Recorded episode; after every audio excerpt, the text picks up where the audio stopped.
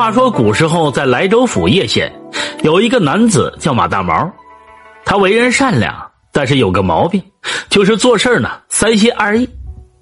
读了十年书，连个秀才也没考上。父母这年纪大了，也没有办法挣钱供他读书了，这日子越来越艰难。十八岁的马大毛就想找份营生干，挣钱养家。穷则思变。这本来是没有错，但错就错在他做事啊三心二意上。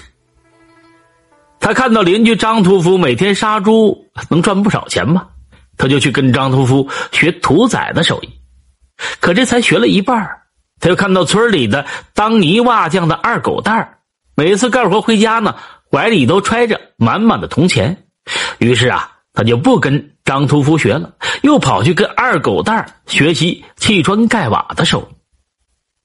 跟着二狗蛋学了一半，又看到村里的王木匠给员外家做了几件家具，员外赏他二两银子。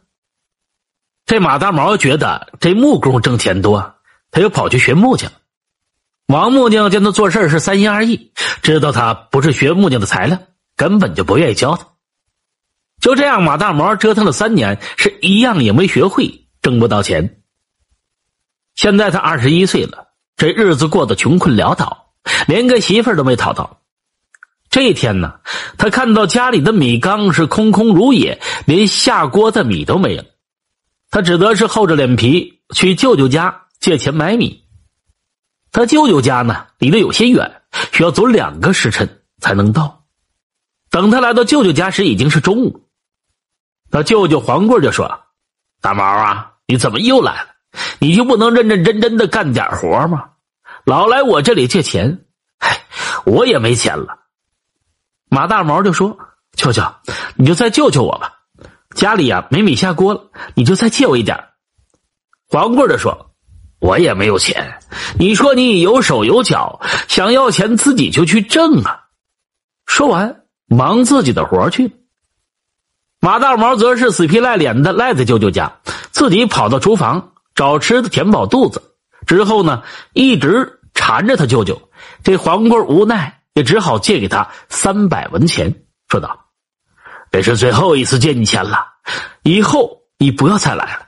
来了我也没钱借给你。”马大毛拿了三百文钱出来之后，嘀咕道：“才借三百，那够吃几天呢？”他拿着钱来到县城，买了米之后呢，就往家里走。这时天已经黑了。他趁着有月光，继续往前走。前几天刚下了雨，地上有些泥泞。走着走着，他发现前面有亮光。他走过去一瞧啊，发现是一面铜镜，正面被雨水冲洗了，映出了月光。看着看着，突然这铜镜发起了青光，镜里还出现一个妩媚的女子。这女子啊，肤白貌美，身材婀娜多姿。冲他哀求道：“公子，请你救救我！”这马大毛没有害怕，反而好奇的就问：“姑娘，你是人是鬼还是妖？为何会在这铜镜里？”这女子回答：“奴家姓许，名美娘，是一个善良的人。因为生的貌美，被一个恶道人看中，他想占有我，我宁死不从。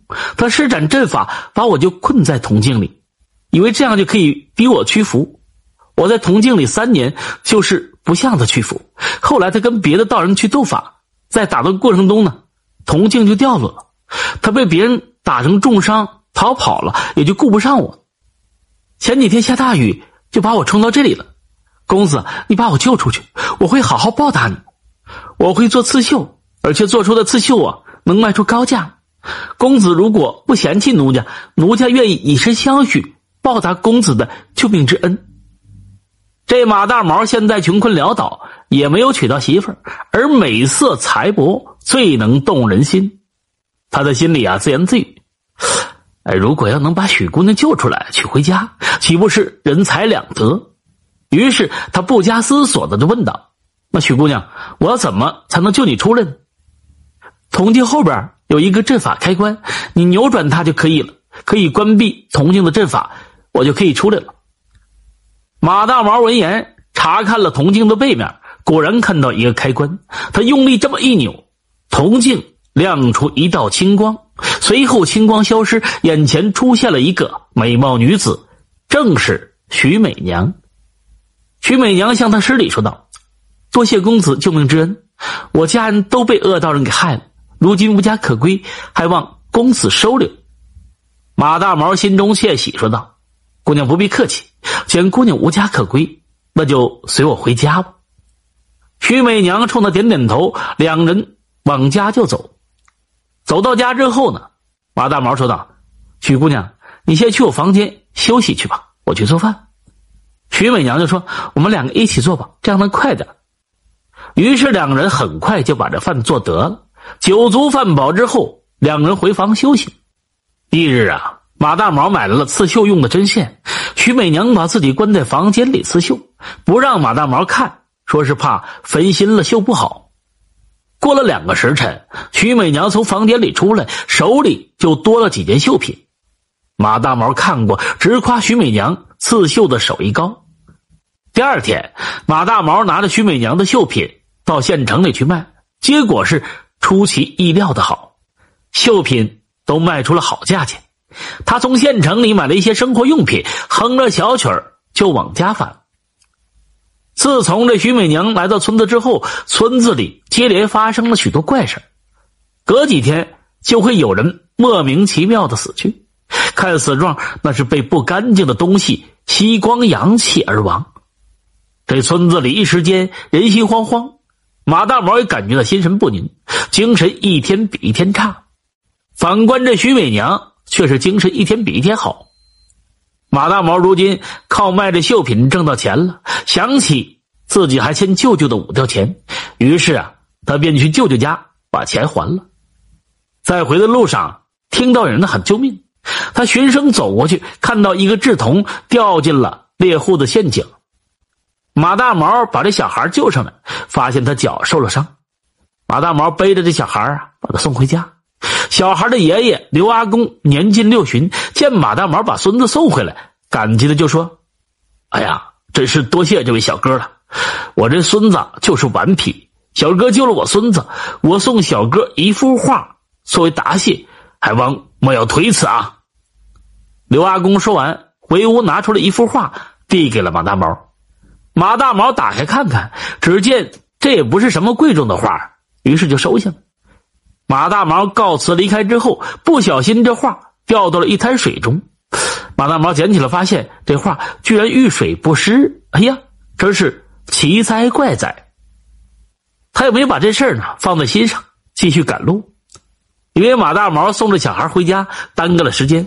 等他回到村子里，已经是半夜。他快走到家门口时，看到这徐美娘鬼鬼祟祟的出了家门。